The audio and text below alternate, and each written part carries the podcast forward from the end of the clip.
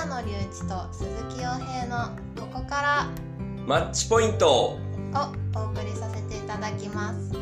この番組は北海道札幌市に本社を構える税理士法人マッチポイントの事務所としての取り組みを赤裸々に公開。ノウハウをシェアする番組になっています。全国の税理士事務所また一般企業の皆さんにも参考になる部分もあると思いますのでぜひお楽しみください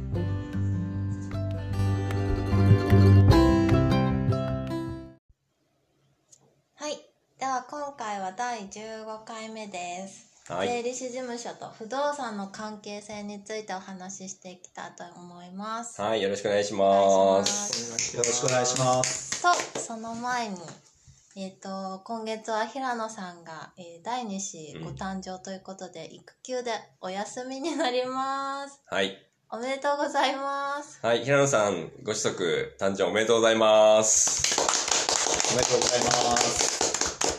でね10月中はまあいつもね2人で掛け合いをしてるんですが、えー鈴木だけでやっていこうと思ってるんであ松山もいますけど平野さんゆっくり休んで来月また元気に復帰してきてくださいはいじゃあ今日の本題に行きましょうかはい。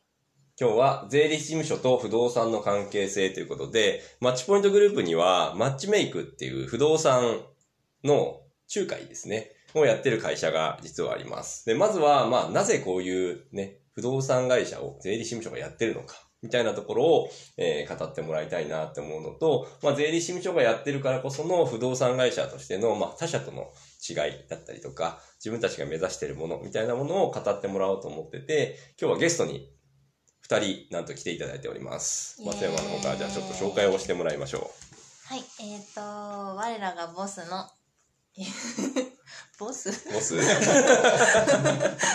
言われたことない。言ってからボスってなっちゃったけど。えっと、小島代表です。はい、お願いします。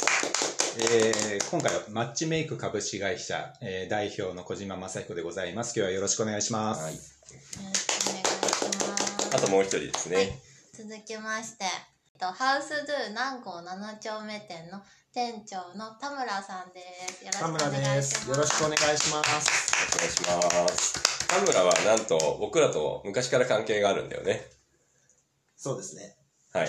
で、まあその辺の関係性は、もともと僕らってセパタクロをやってて、まあ鈴木小島が同級生で、で、田村が3つ下 ?2 つ下 ?2 つ下なんでね。で、せサークル時代からか20年ぐらい前から知ってるんだよね。そうですね。そんなになりますね。そうだよね。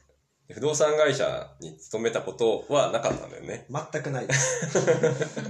急にやる、やらないかいって言われて始めた不動産会社ですけど、実際やってみてどうですか？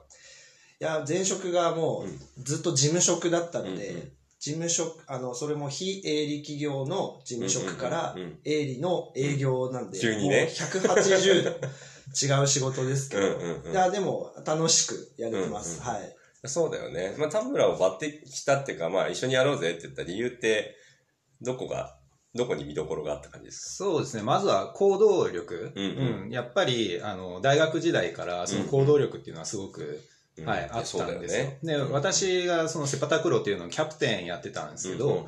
その、私が辞めるときに、あの、2個下というか、うんはい、田村に次のキャプテンをやってもらったんですよ。うんうんうん。で、まあ本当に、まあセパタクロ自体もすごく、まあ本当に日本代表になったりとか、うん。あの、すごく頑張ってたし、あの、そういう、なんですかね、その、こう、あの、活動うん。自体も、例えば本当に、あの、結構マイナーじゃないですか、セパタクロって。でそれをみんなに知ってもらったりとか、うん。大会あるよっていうふうのを、うんあの、するときに、こう、結構ポスターとか貼りに行ったりとかね。あーなるほどね。はい。あと体育館とかに、あの、そういうポスター貼ったりとか、飲食店とかにポスター貼ったりとか、そういうのも積極的に、あうんの、やってたんで、あの、基本的には営業も、あの、できるんだろうなっていうのは、もともとあったんで、はい。まあ、全く違うのでは、うん。あの、仕事ではあるんだけれども、うん、そこのところは、あの、やれば本当にできるんだろうなっていう、あの、感触はあったんですよ。そうだねで、実際、まあ1年今経ちましたけど、本当に結構信頼を得てるかなって、ううん、すごく、あの、お客さんが、うんあの、喜んでもらってるっていうのは、肌で私も感じてるので、まあ本当に正解だったなとは思ってますね。そうだよね。実績としてもなんか表彰されるぐらいの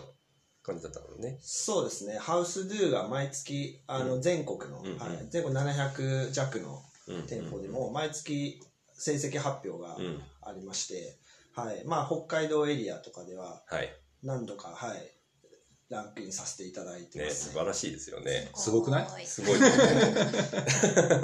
で、そのね、未経験者でもやれるっていうのは、まあ、ある程度ね、もう税理士事務所とくっついてるからっていう理由もあるのかもしれないですけど、まあ、不動産会社を税理士事務所がやってるって珍しいと思うんですよね。なので、まあ、なぜそこに進出したのかうん、みたいなところも含めて、ちょっとお話を伺いたいなと思ってます。はい、まず、あの、多分税理士事務所が不動産会社をやってるって、まあそこまでむ、あの、珍しくもないかなと思うんですよ。実際にやってるところがあると思います。はいはいただ、あの、例えば、まあ小島正彦が税理士で、えー不動産会社やるってなると、うん普通は、あの、ちっちゃく、うん。あの、小島不動産みたいな形で始めたりとか、そういうのは結構多いと思うんですよね。うんで、フランチャイズに加盟してやるっていうのは、うんまあハウス、うちはハウスドゥに加盟してますけど、はい。あの、ハウスドゥの中では初めてだったみたいなんですよ。うんうんうん900店舗あって、その中で税理士事務所が母体ですっていうところは、まあ、なかったんだって。だから、えー不動産会社は、あの、多分やってるところが多いけれども、うんうん。そういうふうにフランチャイズとかにやるメリットっていうのは、うんうん。多分税理士事務所は、あの、感じないっていうのがうんうん。一般的なことだと思うんですよ。で、ね。えーうちが不動産会社を始める、そしてかつ、えーハウスドゥという、うん。そのフランチャイズに入るっていうふうに決めたきっかけとしては、うん。まあ、うち結構相続とかも多いじゃないですか。ね。で年間何十件って相続税の申告をする中で、うお客さんが、えー不動産の売却やり、えーもしてほしいとか、まあ、そういったことって結構あるんですよ。出てくるよね。出てきます。うんうん。で、えー以前は本当に札幌にある不あの不動産会社さんにお願いをして、ちょっとあの物件あの売りたいっていう方がいるんでって言って紹介を、まあ、してたんですけれども、ね。はい、ただ、えー数が多くなってくると、はい。その中にこう東京のあの不動産売りたいとか、うん。うん沖縄の不動産売りたいとか、うん。そういうのもね結構出てくるんだよね。そうですね。実際出てきてましたもんね。うん。実際に出てきてて、で、それを、こう、札幌の、うん。その、不動産会社に頼むっていうのも、まあ、うん。なかなか難しいなっていうところがあって、であれば、まあ、ある程度、まあ、数もあるし、うん。あの、そういう、あの、地方の、地方というか、まうんうん。あ、あの北海道以外ですね、北海道以外のものもうまくあのできるとすれば、うんうん。そういうフランチャイズ、独立系のフランチャイズに加盟をして、で、そういうネットワークを使ってう、んそういうのを、うんうんえー何かできないかなっていうふうに考えたのが、まあ、きっかけですね。うん、なるほど、はい。なるほど。まあ、フランチャイズやってみて分かったこととかも、まあ、いろいろあると思うんですけど、うん。税理士事務所がやってるからこその強みみたいなものももちろんありますよね、きっと。うん、もちろんそれはあると思いますね。うん。何かありますか？そうですね。ちょうど最近のあの事例といいますか、うん最近のお客様で、えっ、と、うちが、まあ、販売で出してる、はいえっ、と、戸建てなんですけど、まあ、大雑把に言うと、そこでお店を開きたい。はい。で、テナントで探しているけど、ちょっとそのエリアではなかなか見つからなくて、うんまあ、思い切って買ってしまって、はい。で、えっ、と、自分のお店を持ちたいというお客さんから相談があったんですけど、まあ、ただ、その、どうやって買っていいかがわからない。あの、まあ、お金の問題だけじゃなくて、はい。えっ、と、個人事業主ではい。やったらいいのか、うん。それとも法人化した方がうん。いいんでしょうかっていう、あ事業を始めるにあたってね。そうですね、うんにあたって欲しいというお客さんが来て、うん。まあ、普通の不動産屋だと、それは、あの、税理士に相談してくださいとか、まあうちはそうですね。はい買ってくれるのか、買ってくれないのか、それぐらい、あとはまあ、せいぜい住宅ローン組めるか、それぐらいの相談しか、おそらく普通の不動産屋さんはできないと思うんですけども、はうちはもう、もちろんマッチポイントという大きい後ろ盾があるので、うん。じゃあそこからまず相談に乗りますということで、うん。えっ、と、小島代表にもはい。同席いただいて、うん。いろいろ、個人事業主だとこういうメリットがある。はい。法人化したらこういうメリットがあるので、こっちの方がいいでしょうということで、うん、あの、話はまとまって、はい。はい。で、まあ、融資もじゃあどう、ちょっと現金、資金だけだと、あの、はいなかなか物件買っても事業、うん。その後の事業もあるので、うんその辺の相談も全部含めて、はい。事業計画書を、うんまあ、作って、で、融資の相談に行きましょうということで、うん今はその事業計画書の、あの、はい作成も、あの、はい一緒にアドバイスいただきながら進めてるので、これはあの、普通の不動産屋だとそこまでは間違いなくやってくれないので、そうですね。お客さん次第そのそのまま事業につながるみたいなところまで、まあ、い一連の流れで相談できるっていうのは一つ素晴らしい環境だとです思います。よね。そうはい感謝してもらえるような気がしそうですね。ますね。はい事業をやってない人でも、やっぱメリットがあったりする部分ってあるんですけど、うちに関わった方が、なんかこういうところがいいような事例があったよ、みたいなのが。絶対的に言えるのは、やっぱり、あの、税務の相談を、あの、不動産をあの売却する前からあの相談に乗れるっていうところが一番大きいと思うんですよね。で、まあこれ、あの、相続税の申告とかを何十件かやってる中で、はいあの、その不動産の売却の話とかも結構あるじゃないですか。で、無料相談に来る方って、あの、売却、不動産の売却をした方って、売却した後に相談に来るんですよ。まあそうですよね。まあほぼほぼ確定申告しなきゃいけないから。まあ絶対そうじゃないですかうんうん、で、その時に、あの、こちら側からすると、あ、こういうふうにやっときゃよかったなとか、そういうのが結構な確率であるんですよ。で、これ、あの、例えば、えーこういうふうな形で相続しといて売却をしたら、はい。はいあの、税金としては、へ下手すりゃ600万ぐらい変わる時あるんですよ。うんで、あ、こうすればよかったのになっていうのがすごくあって、うんで、それを不動産屋も、まあ、知らない、本人も知らない。ねだから、はい泣く泣く、まあ、あの、税金払うものだろうと思って払ってるだけで、まあ、あの、その、まあ、テクニックというか、その手段を知らないだけで、あの、それ600万損してるっていうのを、うん。結構、あの、見てきたので、であれば、本当に事前に、あの、売却を考えてるのであれば、最初にやっぱり税理士に相談するって、私は結構必須だと思ってるんですよね。で、これも広めたいなって思ってるんですけれども、まあ、なかなか広まらないんで、せめて、あの、南郷7丁目のハウツドゥに、はい。はい、あの、来る方に関しては、そこは救いたいなっていうのがあるので、はい、そこが一番の、はい、そうですね。あのメリットだと思います。まあ、物件の売買とかって、まあ、1月から12月ぐらいまでや、の間のどこでやるかわかんないですけど、少なくとも1月に売った人でも、確定申告しなきゃいけないのは翌年の3月なので、年明けてから来ますもんね。すべての手続きが終わってから来るんで、まあ、その、ね、物件の動かす時期だったりとか、まあ、誰が、みたいなところも含めて、税金が変わるっていうのは、まあ、事例としていっぱいありますよね。とはいえ、なんか後、後付けで何もできないから、実はこうやってた方が良かったんですよって、お客さん損してますよって言うわけにもいかないみたいなジレンマがちょっとあるじゃないですか。そんな蒸し返されてもどうしようもないのにみたいな。そういうのを見てると、やっぱ先にアドバイスしてあげた方が、ね、僕らとしても、なんか、ね、感謝してもらえる案件ってたくさんあるのかなと思いますよね。いや、思います。うん。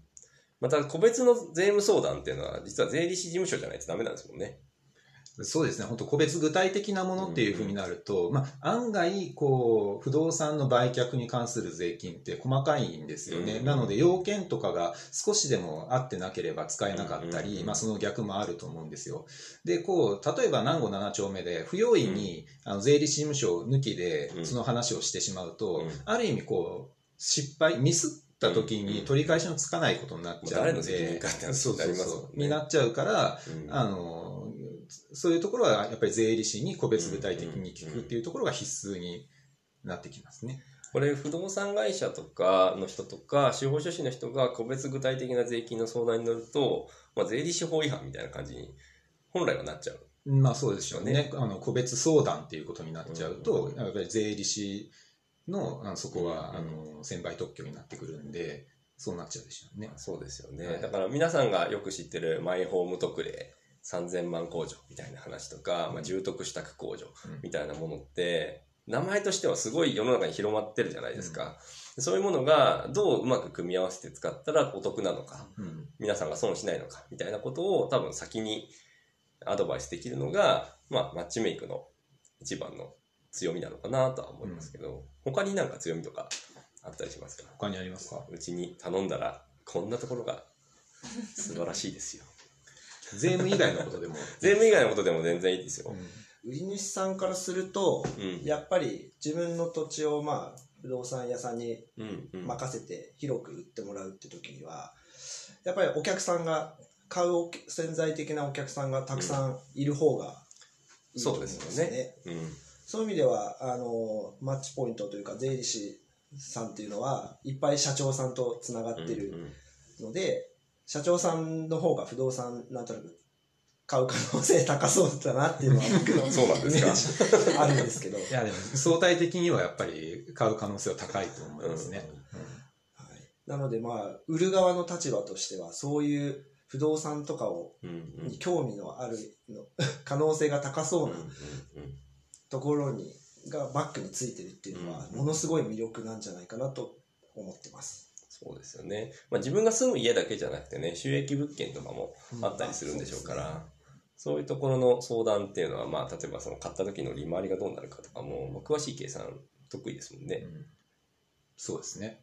うんどうですか、松山さん。このマッチメイク、はいあんまり聞いたことがないですよね、きっとね。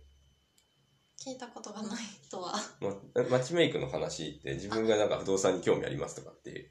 そうですね。なんか不動産理解とか、ちょっとまだ手が出せないので。まあそういう意味では本当にあの普通の方が、うんあのマイホームを売却したいってなった時に、やっぱりどこの不動産屋にお願いしたらいいかとかってあんまり分かんないじゃないですか。確かにね。あの、わからなすぎてどこに頼んでいいかわかんないってあると思うんですよ。そうですねうんで、あの、マッチメイク、まあ、あの、南郷7丁目に関しては、基本的には、あの、クリーン、クリーン、クリーンっていうふうにミッションを掲げていて、はい。で、これって、あの、まあ、税理士事務所として、やっぱりやるべき、専門家として、あの、信頼を、あの、信頼を勝ち取って、まあ、やっている職業だと思うんですけれども、はい。これはあのやっぱり不動産会社にもそれはあの必要だと思ってるんですよね。うんなので、まあ、不動産会社も、えーまあ、立場があの変わっても要するにうん。お客さんとうちらが、えーまあ、逆の立場になったとしても、うん。同じことをやりますよっていうことをうん一応あのミッションとして掲げてるんですうん。要するにこっちの利益だけ考えてはい。あの安く売った方がうちとしてはあの利益が出るからうん安くで、まあ、売っちゃおうとか、うんまあそういうことは絶対に考えないでおこうと、っていうのが我々の考えですね。そうだね。マッチポイントグループとしてやっぱり社長さんの相談相手になるっていう意味で言うと、まあ社長さんの立場に立ってみたいなところがまあ前提としてあるんですけど、まあどこのね、不動産会社もあるとは思うんですけど、まあお客さんの立ち位置に立って同じ目線で物事を見てお客さんのために動くっていうことが、まあより強い意識を持ってやってるっていうのはあるのかもしれないですね。じゃあそろそろいい時間になってきたので、今日のまとめを 松山さんにお願いしたいと思います。はい。今日のまとめ参ります。えっ、と、税理士法人が不動産をやるメリットは、えっ、と、相続や新規事業に関わるところで、不動産屋さんで税金に関わるところが必ず出てくるにもかかわらず、普通なら税理士に相談してくださいってなるところが、えーワンストップで進められますっていうところです。はい、ありがとうございます。はい、じゃあ今日は小島と田村に来ていただきましたけど、初めての収録ですか？初めてです。緊張しましたか？緊張しました。はい、じゃあまた次ね、どっかの場面で呼んで、また来てもらうこともあると思いますけども。はい、じゃあ今日はこれでおしまいにしましょう。お疲れ様でした。ありがとうございましたありがとうございましたありがとうございました。